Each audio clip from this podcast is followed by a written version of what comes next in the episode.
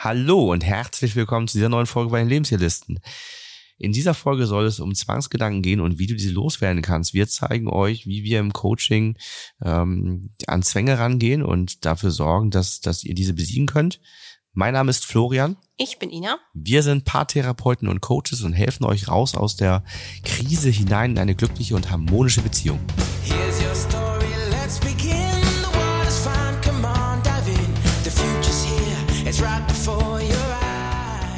Zwänge sind ganz unterschiedlich und können damit natürlich auch in ganz unterschiedlichster Weise euren Alltag beeinträchtigen.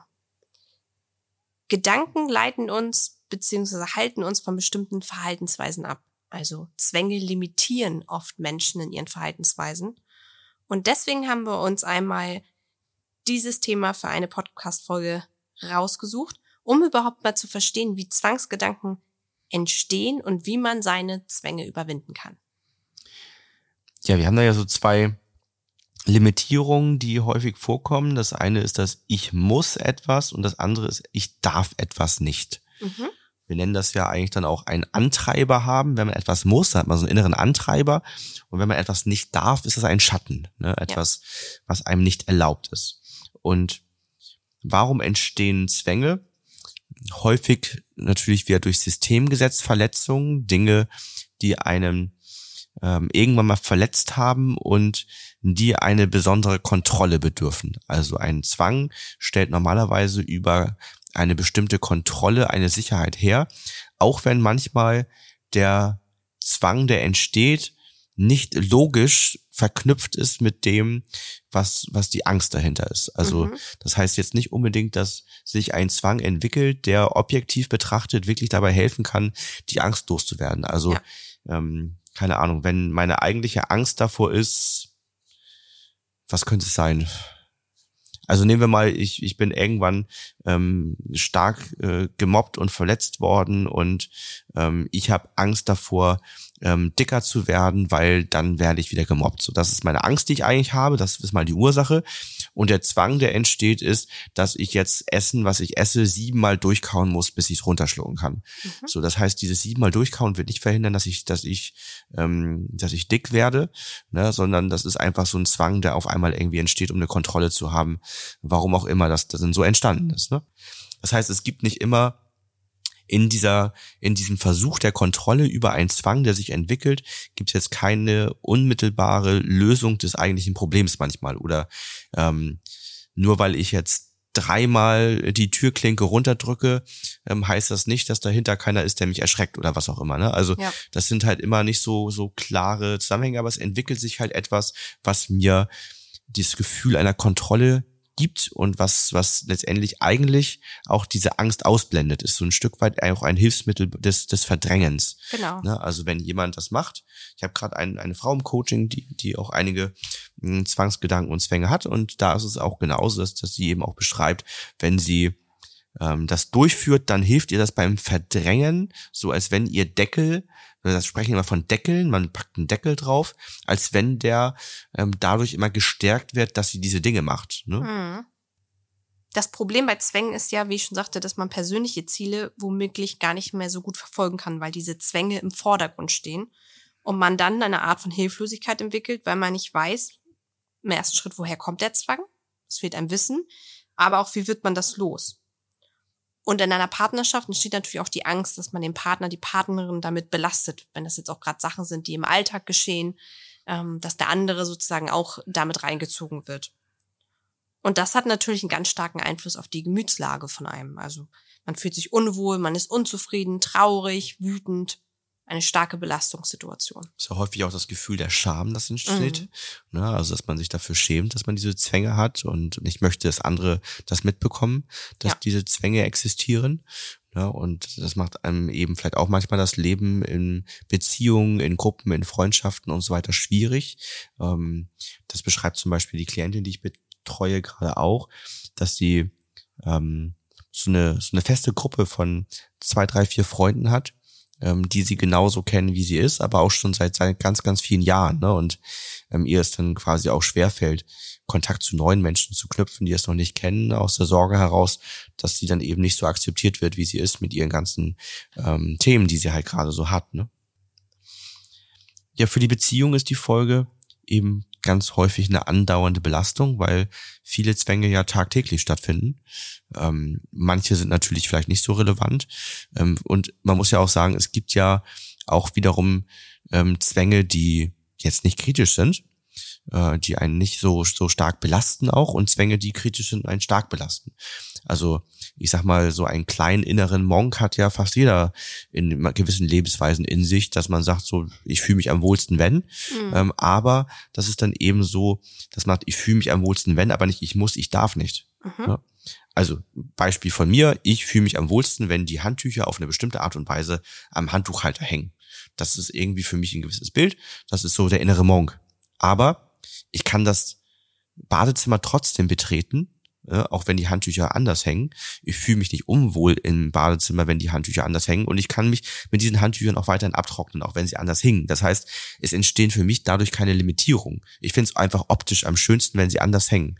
So, und das ist eben der Unterschied dass wenn, wenn das jetzt ein, ein Zwang wäre, der stärker ausgeprägt wäre und der mich dann vielleicht belasten würde, dann könnte es sein, dass ich dann das Badezimmer nicht mehr betreten könnte oder was auch immer dann, dann im Hintergrund steht, weil mir Sicherheit verloren ginge. Oder du müsstest immer ja? kontrollieren, ob das Handtuch so hängt. Oder ich müsste, genau, müsste durch die Wohnung gehen und könnte mich in der Wohnung vielleicht nur aufhalten, wenn alle Handtücher so hängen oder so. Ne? Ja. Ne? Also da wird es auf einmal zu einer Belastung und da wird es auch anfangen, wo ich vielleicht auch dir zum Beispiel Lasten mhm. übertragen würde und auch sagen müsste, bitte achte darauf, dass du alle Handtücher immer genauso hinhängst. Ansonsten kann ich die Wohnung nicht betreten mhm. oder hm. so, ne?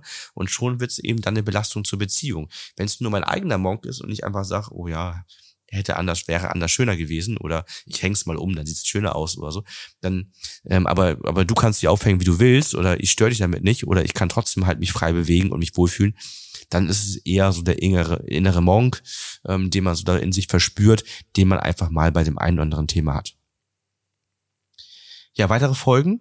Genau, Belastung für einen selbst haben wir gerade angesprochen, ne? wenn man selbst eben ähm, sich unfrei fühlt, die Leichtigkeit verloren geht, so eine Schwere dadurch entsteht, ähm, wenn man von, wenn man eben Schamgefühle entwickelt und so weiter, ähm, aber auch eben dann ähm, Belastung für die Partnerin, den Partner, ähm, der dann sozusagen diese Zwänge ja mit unterstützen muss oder auch teilweise sich innerhalb dieser Zwänge aufhalten muss, damit der andere sich nicht unwohl fühlt und eben auch dann ähm, schwere und vielleicht auch ein unfreies Gefühl als Last übertragen bekommt. Ne?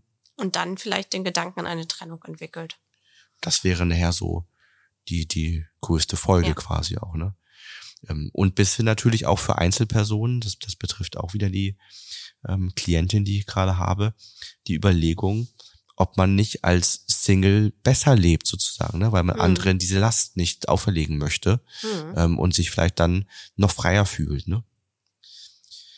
Wir haben das Ganze auch nochmal in einem Blogbeitrag für euch zusammengefasst, Zwangsgedanken loswerden, so könnt ihr eure Zwänge besiegen. Und, und da zeigen wir euch eben auch, wie man äh, Zwänge wirksam und nachhaltig lösen kann, wie sie entstanden sind und auch wie ihr in der Beziehung mit Zwängen umgehen könnt.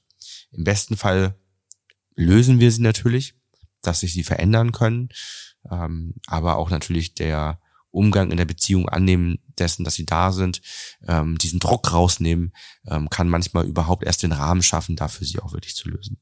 Genau, da wären wir nämlich jetzt schon beim nächsten Thema bei den Lösungsansätzen, was man direkt tun könnte.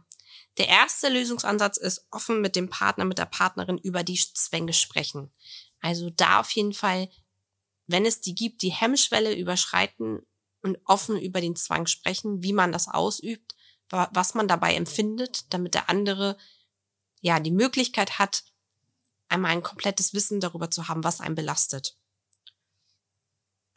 Und dabei ist wichtig, das kann der Partner nicht nachvollziehen oder die Partnerin. Ja. Die können das nicht verstehen, was auch normal ist, was mhm. auch okay ist. Wie können wir dieses Verständnis herstellen? Dieses Verständnis kannst du dadurch herstellen, dass du dein Basisgefühl eins ausdrückst. Dein Basisgefühl eins sind körperliche Symptome, die man auch einem Arzt beschreiben würde. Das heißt, wenn du deinen Zwang, dein, dein, deine Handlung oder deinen Gedanken nicht ausführen darfst oder kannst, aus irgendeinem Grund, dann macht das normalerweise bei dir körperliche Symptome, dass das nicht so da ist, wie du es brauchst.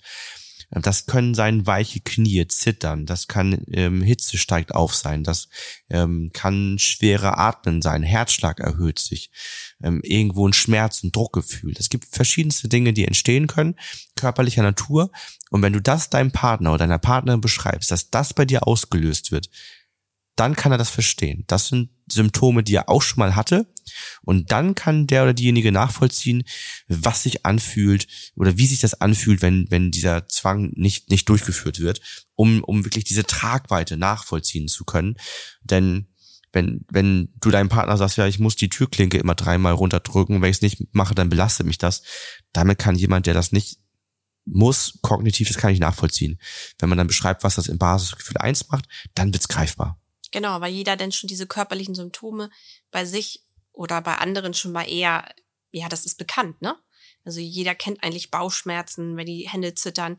Vielleicht aus einem ganz anderen Zusammenhang, aber das Körpergefühl ist bekannt. Genau, jeder hat so Referenzmomente, in denen er das schon mal erlebt hat. Ja. Auf die eine oder andere Art und Weise aber das ist, ist bekannt, genau. Das, das kann ich zuordnen. Jeder hat schon mal Kopfschmerzen, Bauchschmerzen, weiche Knie gehabt. Bei jedem ist schon mal Hitze aufgestiegen und so weiter. Also das kennt jeder in verschiedensten Kontexten, aber dadurch wird die Tragweite und die Intensität des Gefühls greifbar. Ne? Also aber auch, was macht das, wenn ich zum Beispiel Druck ausüben würde mhm. und, und sagen würde, mach das nicht, lass den Quatsch sein. Mhm. Ne? Dass, dass, dass dieser Druck nicht hilft, weil das dann noch ganz andere Gefühle bei demjenigen macht, wenn das eben nicht mehr machen darf. Ne? Also dass dieser Druck eben nicht entsteht. Da kommst du jetzt auch zum nächsten Punkt, was hier noch steht, ist, dass wir ähm, ja die Systemgesetzverletzungen, die bisher zwischen den Partnern entstanden sind, auflösen. Also durch Zwänge kann es halt auch zur Verletzung kommen, dass der eine halt ähm, durch Überforderung vielleicht sich doof verhält oder sagt, hör auf damit jetzt, die Hände festhält, lass es jetzt. Oder der andere einen zu etwas drängt, wie du gerade das mit dem Handtuch als Beispiel hattest. Und das können halt Verletzung hervorrufen, so ein Verhalten. Auf beiden Seiten. Ne? Genau, auf beiden Seiten. Auf ja. der Seite der Person, die vielleicht die Zwänge hat, dass eben Druck entstanden ist ja. oder dass das nicht anerkannt wird. Auf der anderen Seite eben, dass man diese, diese Zwänge berücksichtigen muss und Lasten übertragen genau. bekommt. Ne? Genau. Ja, dann geht's darum, die Zwänge aufzulösen. Und dafür ähm, schauen wir immer wieder auf die Ursache. Also ein Zwang ist regelmäßig das Symptom, die Wirkung und nicht die Ursache. Die Ursache liegt regelmäßig in der Vergangenheit als Systemgesetzverletzung und wir schauen wieder, wann war es mal gut, finden die Ursache, lösen die Ursache ähm, emotional aus dem Basisgefühl heraus, gehen in die Neuprägung und können dann letztendlich im, im letzten Schritt noch, dadurch, dass wir Muster unterbrechen, ähm, am Ende dafür sorgen, dass so ein Zwang sich lösen kann. Und das machen wir eben anhand der System-Empowering-Methode, teils mit der Genea-Methode, ähm, wenn das Dinge sind, die schon früher entstanden sind und können damit dann das Ganze lösen. Das können wir auch schwer jetzt, sag ich mal so, im, im Detail erklären, finde ich. Ähm, dass das, das, dann kann man die Coaching-Ausbildung beim Hanseatischen Institut durchlaufen. Und ich finde es auch schwierig, da eine Anleitung im Selbstcoaching für zu geben ja.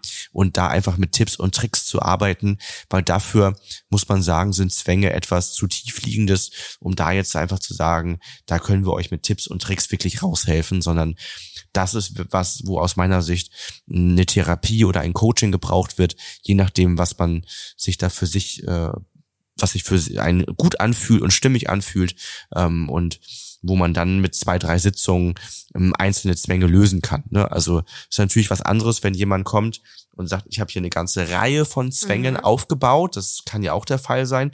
Dann geht's in zwei, drei Sitzungen nicht. Aber normalerweise, wenn jemand sagt, ich habe hier zwei Zwänge aufgebaut, ähm, dann sind wir in drei Terminen da auch eigentlich sehr, sehr gut davor, dass wir sie gelöst haben.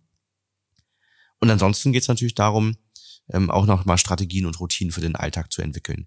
Einmal vielleicht während ähm, die Zwänge noch da sind, mhm. um möglichst wenig Konflikte zu verursachen und ähm, auch beim Partner Verständnis zu erzeugen und so weiter. Aber dann natürlich auch neue Strategien und Routinen zu entwickeln, ähm, wenn wir den Zwang gelöst haben, denn dann bleibt ja immer noch die Gewohnheit. Ja. Ja, ne, dann ist vielleicht nicht mehr der Zwang, das, warum ich die Türklinke dreimal drücke oder sowas an, einfach die Gewohnheit, weil, ich, weil mein Körper das einfach immer so macht und schon so ein Automatismus entstanden ist. Und dieses Muster müssen wir durch neue Routinen und neue Strategien durchbrechen, sodass dann letztendlich neue Gewohnheiten sich etablieren können und es wieder normal wird, ähm, die, die ähm, Türklinke nur einmal zu drücken. Das erleben wir jetzt gerade zum Beispiel. Ähm, jetzt ist ja schon eine ganze Zeit lang so, dass äh, die Corona-Maßnahmen gelockert worden sind und man darf wieder ohne Maske zum Beispiel einkaufen gehen. Mhm. Und wir haben ja lange Zeit gesehen, dass, dass noch sehr viele Menschen die Maske getragen haben. Und man merkt, wie merkwürdig das ist, wenn man mal die Maske im Supermarkt abnimmt und dass sich das merkwürdig anfühlt. Es fühlt sich falsch an. Ja. Ne, es ist eine Gewohnheit geworden, die sich etabliert hat. Wir haben die Maske alle in der Tasche, automatisiert schon fast, wenn wir den Laden betreten, also in geschlossene Räumlichkeit, wenn andere Menschen kommen, setzen wir diese Maske auf und das ist eine Gewohnheit geworden. Und es fühlt sich erstmal falsch an, das nicht mehr zu tun, obwohl man es darf und sich vielleicht auch grundsätzlich sicher fühlt. Mhm. Das habe ich jetzt bei mir zum Beispiel gemerkt gehabt. Ne? Also ich fühle mich sicher, das ist okay für mich und ähm, ich mag das dann machen. Und trotzdem, wenn ich dann, ähm, wenn ich dann in den Supermarkt gehe, fühlt sich das erstmal falsch an, weil ich habe irgendwie so diese Gewohnheit nicht mehr und es ist lange Zeit so etabliert. Das heißt, ich, ich muss jetzt noch sozusagen diese Gewohnheit erstmal durchbrechen durch eine neue Routine und ähm, was auch immer einem da dann als Routine, als Unterstützung helfen kann. Das kann sein, dass ich sage, ich, ich nehme gar keine Maske mehr in die Tasche standardgemäß, habe nur noch eine für Notfälle sozusagen mhm. im, im Auto liegen. Ne? Und wenn ich dann tatsächlich ein öffentliches Verkehrsmittel nutze, was wo es jetzt gerade noch ist, wo, wo wäre es jetzt noch gerade? Öffentlichen Innenräumen. Be beim Arzt vielleicht, ja, öffentliche Innenräume. Beim Arzt, ähm, genau. Dann, da habe ich sie dann natürlich noch im Auto und kann sie mit dazu nehmen. Aber so im, im normalen Alltag, beim Einkaufen und Co. habe ich sie vielleicht gar nicht mehr so direkt bei mir in der Tasche, sodass dass ich zwar vielleicht dann aus Gewohnheit in die Tasche greife, aber merke, oh, keine Maske, da stimmt, ich brauche ja auch keine und dass das dann mehr zur Normalität wird. Ich habe das zum Beispiel mit dem Thema ähm, Händeschütteln dass ich das, das ganz merkwürdig finde, wenn man jetzt wieder anfängt, so mal jemand an die Hand gibt, nach so langer Zeit. War ja etwas, wo man sich früher nie die Gedanken gemacht. Hast du das gemacht schon? Ja. So bei, auch bei Fremden? Ich hatte äh, vorgestern einmal die Situation, ja. Ja. Auf dem Spielplatz. Ja. auf dem Spielplatz hört sich an. Also ich war mit, äh, mit unserem Sohn auf dem Spielplatz. Hast jemanden Neues kennengelernt ja, und genau, die Hand geschüttelt. Genau, ja. mir wurde jemand vorgestellt und äh, der hat mir die Hand gegeben. Ja. Also spannend, das ist so eine, so eine. Es war draußen, äh, ich hatte jetzt nicht so mega ein ungutes Gefühl, aber es war, im Nachhinein war es irgendwie komisch. Ja, das ist spannend, ne? Das ist natürlich im Nachhinein komisch und für mich auch was, was gar nicht mehr gebraucht wird. Mhm. Also ich finde es gut, sich, sich mit engen Freunden und Familie zu umarmen. Ja. Aber ich finde es mit Fremden ausreichend, sich Hallo zu sagen oder ich finde auch die Faust besser, tatsächlich, mhm. als sich die Hand zu schütteln. Ähm, weiß nicht, ist einfach auch was, was ich, was glaube ich grundsätzlich hygienisch eine sinnvolle Maßnahme ist. Ja. Und ich jetzt so dem Händeschütteln sowieso keinen großen Wert beimesse. Also das, das ist nee, für das mich ist ja nur der Wert, weil man den früher gemacht Ja. hat, ne? Also Ja, sonst klar. hätte ich das ja, ähm, Aber ich finde eigentlich so die, die Faust finde ich eigentlich fast cooler. ja. Weil das ist so, ich, ich finde die, weiß nicht, irgendwie habe ich das Gefühl, mhm. das ist dynamischer, ich fühle mehr Verbundenheit und was halt irgendwie ist irgendwie cooler, mehr Verbundenheit ist dynamischer, als wenn man sich die Faust gibt Mhm. und sagt, hey, das ist so, weil das macht man eher mit, also Händeschütteln macht man mit einem Fremden.